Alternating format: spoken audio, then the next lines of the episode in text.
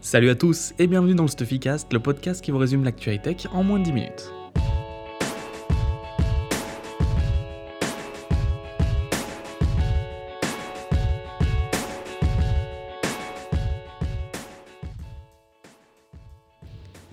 Alors on fait un épisode un peu différent cette semaine. Je vais faire un tour rapide des actus parce qu'il n'y a pas eu grand grand chose. Et euh, à la fin, je vais conclure sur l'Amazon Echo, donc un petit dossier un peu plus long que d'habitude pour vous donner mon avis, parce que j'attendais la fin de la bêta pour euh, sortir mon test, et en fait, je vais encore attendre un petit peu parce que pour moi, les Amazon Echo en version française ne sont pas aboutis. Dans les sorties produits de la semaine, on a la Garmin Vivo Active 3 Music, donc qui est l'évolution de la Vivo Active 3. Si vous suivez Stuffy, euh, vous pouvez aller sur le site et regarder mon test de la Vivo Active 3, qui était pour moi l'une des meilleures montres connectées du marché. C'est en gros le meilleur compromis si vous cherchez une montre qui est portable au quotidien avec des fonctionnalités connectées et des fonctionnalités sportives. Elle permet le suivi de sessions en GPS, la création d'entraînement sur euh, Garmin Connect. Elle est waterproof, l'autonomie est excellente. On tient entre 5 et 7 jours en fonction du nombre de fois où vous allez courir. Euh, et ce modèle musique ajoute donc la musique, en plus de Garmin Pay qui était déjà présent.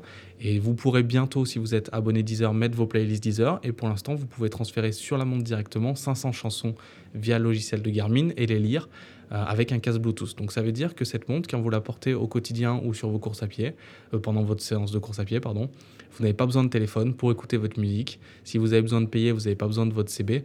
Alors pour l'instant, il y a très peu de banques euh, qui sont compatibles. Il y a par exemple Fortuneo, Boon, le Crédit Mutuel. Mais tout ça, ça va s'étoffer dans les semaines et les mois à venir. Et j'ai vraiment hâte de tester cette Vivo Active 3 musique de Garmin. On a eu deux news intéressantes sur le marché des assistants vocaux. La première, c'est Google Home qui est capable euh, d'interpréter trois actions à la suite. Donc vous pouvez dire OK Google, quel est le temps à Paris? Et New York et éteins mes lumières. ça va faire donc les trois actions à la suite sans avoir à chaque fois à déclencher le OK Google. Je m'excuse si je viens de déclencher votre Google Home avec cette petite phrase. Pour l'instant, c'est disponible qu'aux US, c'est un peu triste. Et un truc intéressant, c'est Sonos, donc le Sonos One que j'ai chez moi depuis quelques mois, euh, accepte enfin, en dehors de la bêta, Alexa en version française. Donc je vais aussi vous faire un test dans très peu de temps. Une chose est sûre, le Sonos One, il a un son qui est excellent, qui est comme le HomePod pour moi. Il intègre Alexa, il a plein de fonctionnalités intéressantes et je pense qu'il euh, peut se placer comme l'un des meilleurs assistants vocaux du marché, surtout que Google Assistant pourrait arriver dans les prochains mois, enfin devrait arriver dans les prochains mois. Donc avec un Sonos One qui coûte pas bien plus cher que les modèles actuels et qui coûte surtout moins cher que le HomePod, vous aurez accès à un son excellent, Alexa et Google Assistant. Donc je pense que ça peut être euh, l'enceinte vocale de l'année 2018.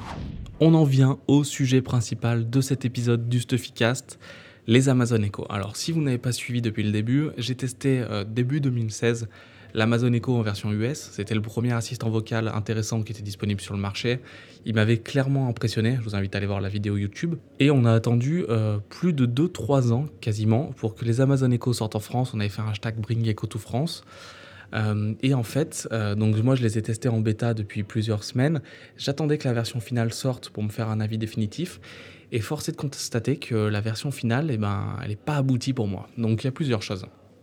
Déjà, mon ressenti, euh, j'avais testé le Google Home en version française, euh, enfin en version US, puis en version française. Et en fait, la version US m'avait déçu et la version française m'avait plutôt impressionné. Pour l'Amazon Echo, c'est l'inverse. Donc, quels sont euh, pour moi les soucis actuels?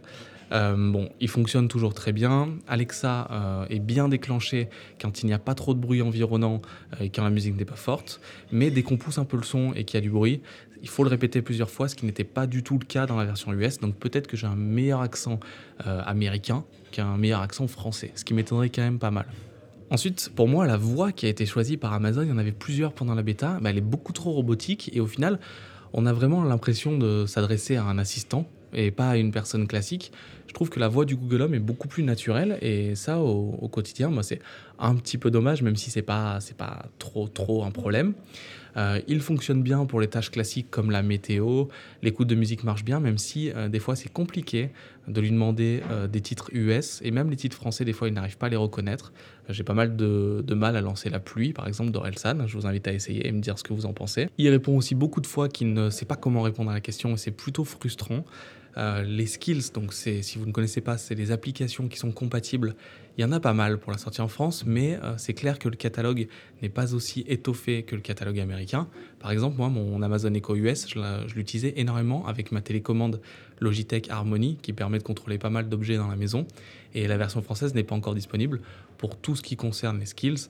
Je pense qu'il faut être patient et ça va arriver dans les prochaines semaines. Les développeurs vont devoir s'y mettre. Alors maintenant, si vous hésitez à acheter un assistant vocal, euh, il y a deux écoles. La première école, c'est de se dire vous cherchez un prix et franchement, à moins 50%, sachant que les Amazon Echo vont s'améliorer, c'est peut-être plus intéressant aujourd'hui de choisir un Amazon Echo deuxième génération qu'un Google Home classique, voire de choisir un Amazon Echo Dot au lieu du Google Home Mini.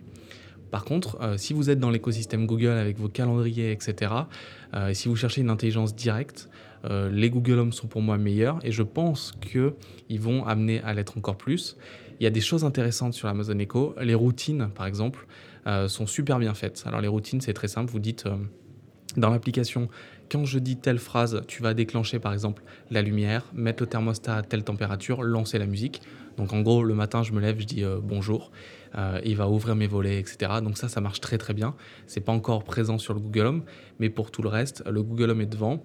Et on va voir dans les prochaines semaines qui se détache. Mais si on me posait la question il y a deux ans de savoir qui allait dominer le marché euh, des enceintes vocales et des assistants vocaux, j'aurais largement répondu Alexa et les Amazon Echo. Aujourd'hui, je trouve que Google Assistant est plus pertinent et plus abouti. Euh, je préfère le design des Google Home et en fait, ben, le Vincent de 2016, eh ben, il serait un peu étonné de voir l'avis du Vincent 2018. Mais oui, je préfère Google Assistant et les Google Home aux Amazon Echo. Bon, vous avez été timide cette semaine, j'ai eu aucun message vocal, j'ai pleuré euh, toute la soirée d'hier en attendant un message vocal. Si vous voulez intervenir dans le Stuffycast, envoyez un message donc au Stuffycast sur l'application encore.fm, a n c h o. Euh, j'ai aussi pas mal de questions sur le compte Instagram, donc vous pouvez aussi me les poser là si vous n'avez pas envie de parler, ou sur Twitter.